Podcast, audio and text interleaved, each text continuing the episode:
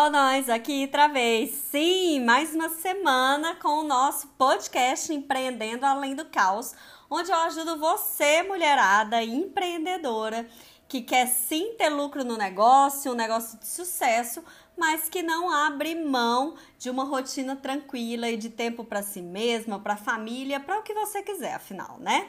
Bora lá? E o tema de hoje é aquele que merecia um papo longo, um cafezinho, uma cerveja para a gente conversar, porque vai dar pano para manga, viu? Hoje eu quero falar sobre frases machistas que derrubam qualquer empreendedora. Quer dizer, derrubava. A partir de agora, depois desse tema de hoje, você vai cuidar dos seus ouvidos, do seu coração, do seu negócio da melhor forma, porque a gente vai rebater frase a frase e você vai estar tá aí munida para não mais aceitar isso na sua vida e muito menos que chega aos seus ouvidos, né? A gente não aceita porque o seu negócio depende disso. Concorda que a empresa tem ouvidos e esses ouvidos são seus. Se você se sente abatida é, com esse tipo de situação, quando os homens ou mulheres, né, soltam frases machistas aí querendo te derrubar, é a hora de se proteger disso, combinado? E antes de pontuar frase a frase aqui e te mostrar como a gente rebate cada uma delas, deixa eu te contar a minha história. E é uma historinha que tem tudo a ver com isso, porque para quem não sabe, eu sou engenheira civil e eu atuei no mercado de construção civil pesada por 15 anos. Quando eu falo pesada, gente, não é obrinha de casa, de apartamento, não. São obras de infraestrutura em que normalmente a gente estava num lugar bem isolado. E nesses ambientes eu era uma das poucas mulheres, né? Inclusive, quando eu morei na África, eu fui a primeira mulher branca a chegar na região.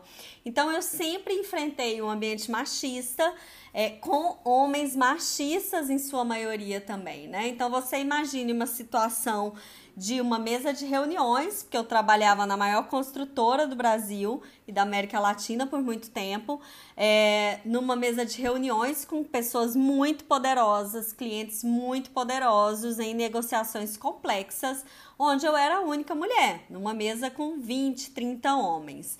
E não era é raro eu escutar palavras como, frases como: "Ah, agora a reunião vai ficar mais bonita porque Elisa chegou". Ou Elisa, pega um cafezinho para mim.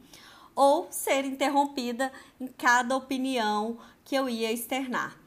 Se você é mulher e já viveu num ambiente machista, provavelmente viveu, isso por muitas e muitas vezes. Mas um ambiente não tão machista e mais democrático como é o nosso negócio, a gente infelizmente ainda tem que conviver com pessoas que não estão alinhadas com o que é de fato importante, né? E sim, é a nossa obrigação como empreendedoras que vivemos em ambientes teoricamente mais democráticos, que são os nossos negócios, de desenvolver uma cultura antimachista. E isso começa de nós. Então, a partir de agora, é, se proteja ficando bem longe de pessoas que costumam fazer esse tipo de brincadeira. Se vocês me vissem aqui, ia ver que eu tô fazendo um entre aspas, né? Porque Muita gente é, acredita e nos faz acreditar de que tudo isso não passa de uma brincadeira, mas não é muito sério. É, então, além de viver e andar bem longe dessas pessoas, você tem que ter ferramentas para respondê-las quando soltarem frases preciosas e uh, aterrorizantes, como essas que eu vou soltar aqui agora. A primeira delas é: por trás de uma empresa de sucesso sempre tem um homem de sucesso. Gente, isso é uma grande mentira, né? Por favor, porque o que determina se uma empresa é não de sucesso não é o que o dono dela tem no meio das pernas. O que determina isso é se esse dono é um líder, seja homem ou mulher, decidido e disposto a fazer acontecer. Aquele empreendedor ou empreendedora que se desenvolve, que corre atrás, que não para e que quer o melhor para esse negócio. E isso é o que determina uma empresa de sucesso e não o gênero do dono. E a segunda frase é uma que eu já ouvi muito, principalmente de clientes que têm equipe comercial. Mulher vende mais, porque tem um rostinho bonito, né? É triste, é triste ter que ouvir isso, mas eu acho que essas pessoas é, são de uma geração em que a imagem vendia mais que a técnica. E hoje a gente já desenvolveu, a gente já conhece tantas técnicas de venda que cá para nós independe do rostinho que as faz.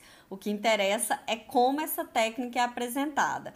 Então, acreditem, homens, mulheres, são tão produtivas quanto homens, independente da carinha bonita. É claro que a nossa carinha bonita a gente ama, a gente preserva e a gente quer ter sempre mais bonitinha para nós mesmas, não para conseguir é, um negócio melhor ou para conseguir fechar contratos. Uma coisa não tem nada a ver com a outra, por favor. Outra frase que a gente escuta demais e, e isso me entristece muito porque mesmo hoje na comunidade empreendedoras além do caos eu vejo mulheres falando nesse sentido, né? É, de como o marido impacta negativamente na relação delas com os negócios delas. Então, a terceira frase tem a ver com isso, que é seu marido não liga por você empreender como se é, a gente tivesse que fazer uma escolha, né? Entre ter um marido satisfeito ou um negócio de sucesso. Se eu tenho um negócio de sucesso, significa que meu casamento tá ruim. Ou se eu tenho um casamento bom, significa que meu negócio tá mal das pernas. Já teve esse sentimento? Gente, por favor, primeiro que uma coisa não tem a ver com a outra e segundo que marido é esse que não quer uma mulher de sucesso. Se ele não te quer ver, não quer ver você voando, ele não está torcendo por você. E eu vejo muita insegurança de alguns homens de ver a mulher voando com medo é, de que ela voe para muito longe dele. Então, a ideia aqui que nós encontremos homens tão adulto, adulto quanto nós somos, decididos, é, e assim a gente consiga crescer juntos, não é essa a ideia? E essa, gente, a gente sempre ouve quando pensa em começar um negócio. Normalmente vem do marido ou do pai, da mãe, que né, de fato eu até entendo que eles estejam preocupados com o passo que é empreender. Então a gente ouve isso daqui, ó. Vai dar conta de conciliar seus filhos, casa e negócio? Você entende que a preocupação principalmente dos pais é que, que você vai viver aventura de empreender, que isso é muito instável e pai e mãe sempre quer a gente ali no colo, embaixo da asa e confortável, né? Do pai e da mãe até entendo, do marido eu não entendo muito não, porque é função dele também apoiar e fazer com que você consiga conciliar filhos, casa, casamento e vida profissional, né? Então, é, a resposta sempre vai ser consigo porque eu me conheço, eu estudo, eu desenvolvo uma ótima gestão de tempo, de energia, e essa é a capacidade das mulheres, né? Uma capacidade nata de se desenvolver o tempo todo. Então, sim, nós conseguimos. Outra pergunta. Essa, gente, só rindo, porque eu já ouvi também. E na primeira TPM essa empresa fecha. Porque eles acham, né, que isso é só uma brincadeira que a gente está fazendo um, um a gente está tendo uma distração com esse negócio. E esse tipo de frase é o auge do machismo, né? Que os homens acham que de fato a TPM é, torna a mulher é, é, incapaz, né? Mais incapaz de fazer qualquer coisa. E o mais engraçado é que não se encaixa, né? Não se encaixa. Uma coisa não tem nada a ver com a outra. A gente tem TPM sim, mas a gente sabe enxergar isso, diferente deles que não veem momentos de instabilidade emocional no seu dia a dia e ignora, não, a gente enxerga e a gente adequa a nossa rotina, mesmo com TPM, sim. Outra que eu já ouvi demais é: qual é o seu plano B?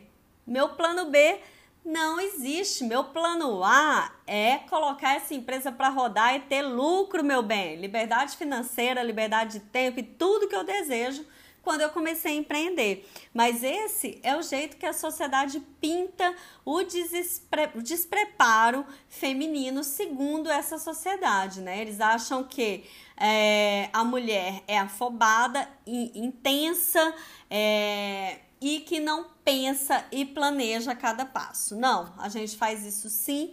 é, e a gente consegue enxergar onde quer estar e qual vai ser o caminho para chegar até esse resultado. Sim, meu bem. Essa é ótima também. Quando te perguntam, mas quem sustenta a casa é o marido, né?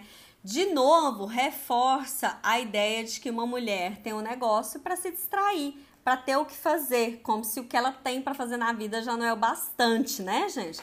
Mas essa frase, é, eu até entendo o, o peso cultural dela. Sabe por quê? Porque no Brasil, para vocês terem uma ideia, mulher só pode ter CPF é, há 80 anos. O que, que significa ter CPF? Ter conta bancária e poder ter dinheiro para movimentar né? Se a gente pensar nesse sentido, é, a gente precisa de uma geração, pelo menos, para implementar uma cultura, né? Principalmente nessa época em que as coisas eram mais lentas do que é hoje. Então, se há 80 anos eu comecei a ter CPF, até eu começar de fato a me posicionar como correntista de um banco e que gere o dinheiro de casa e o dinheiro do negócio, é, isso tem pelo menos aí 40 anos, né? No máximo 40 anos. Então, de fato, é tudo muito novo. Agora é a nossa função, da nossa geração, a mostrar que sim, que isso não é regra, né? Que homem não é o provedor sempre. E no Brasil isso é, é, é uma realidade, né? A maior parte das mulheres que empreendem são as mantenedoras da casa e da família. É, então, não tem a ver, de fato, assim como não tem a ver uma empresa de sucesso com o gênero, aqui também a relação com as finanças, quem, quem gere e mantém a casa e quem organiza essas finanças também não tem a ver com sexo, com gênero, tem a ver com o perfil, né? Quem é, hoje está tendo a possibilidade de sustentar a casa? Quem é? Em alguns momentos é a esposa, em alguns momentos é o marido, em alguns momentos são os dois, em alguns momentos é nenhum, né? E quem, além disso, é quem lida com as finanças de casa? Também tem a ver com o perfil de cada um, né? Quem é o mais analítico, quem gosta mais de lidar com, com o financeiro. É isso que determina, nada além disso. E eu deixei por último a melhor de todas, porque se não fosse trágico, era cômico, cômico que é. A empresa serve só para ela se distrair. Gente, gente, como que não rir com um negócio desse, né? Porque agora empreender virou uma brincadeira de criança, uma distração. Não, a gente sabe qual é o peso de, de um empreendedor, de ter um negócio em que a gente tem que lidar com vários desafios, com novas habilidades, com, com muitas pessoas, tem que gerir tudo isso da melhor forma. Então, não, não é fácil, não é leve de qualquer forma, né? É, mas para a mulher é pior ainda, porque além de toda essa situação, a gente já tem uma carga mental que é inerente ao feminino, né? É, vou te dar um exemplo dessa carga mental que eu gosto de, de exemplificar sempre. Por exemplo, é, enquanto o seu marido, a, às 19 horas da noite, está pensando no que jantar, você, às 13 horas, pensou no que ia jantar, se tinha ingredientes para isso, se você tinha que passar no mercado, qual a quantidade você tem que fazer, em que momento você tem que começar a fazer para estar tá pronta às 19 horas, como que você vai convencer o seu filho a comer aquela verdura hoje. Enfim, são muitas, muitas coisas para se pensar. Isso nos leva a uma carga mental muito mais pesada do que o homem habitualmente faz, né? Não vamos generalizar também, mas o que o homem, o, o papel masculino normalmente faz. Então, além disso tudo, você acha que a gente ia empreender, arrumar uma sarna para se coçar à toa? Não, a gente empreende por necessidade na maioria das vezes, principalmente no Brasil e também porque a gente quer viver daquilo que nos traz liberdade financeira, liberdade de tempo e satisfação pessoal. E por isso é que a gente aceita tudo isso é, no nosso dia a dia, toda essa carga, né? E aí, quando a gente aprende a gestão do negócio de uma forma é, factível, possível, para que ele ande, né? E a gente consegue ter equilíbrio entre esse negócio e a nossa família, o nosso tempo para nós mesmas, aí tudo flui de uma melhor forma. E por isso que ouvir frases assim nos impacta tanto, né? Não é fácil a gente ter que lidar com tudo isso no dia a dia e ainda lidar com pessoas tóxicas assim. Então, de agora em diante, você sabe o que responder para cada uma delas e se afaste, né? Se a pessoa não muda, não sou obrigada. Tchau, tchau. Olha, se o episódio de hoje te fez lembrar alguma empreendedora que já te confessou alguma dessas situações, já compartilha com ela. Vamos munir a mulherada aí de respostas para frases machistas que a gente não aceita mais. É isso, meus amores. Eu espero que o episódio de hoje tenha sido uma inspiração para que você continue firme aí na sua jornada empreendedora. Lembrando que toda semana tem episódio novo por aqui com temáticas relevantes sobre gestão de negócios, finanças, gestão de tempo, organização de vida, enfim, tudo para te ajudar aí no seu dia a dia, que você consiga encontrar esse equilíbrio entre negócio, família e você mesma. Estou aqui para te ajudar nisso e te espero na próxima semana. Beijo!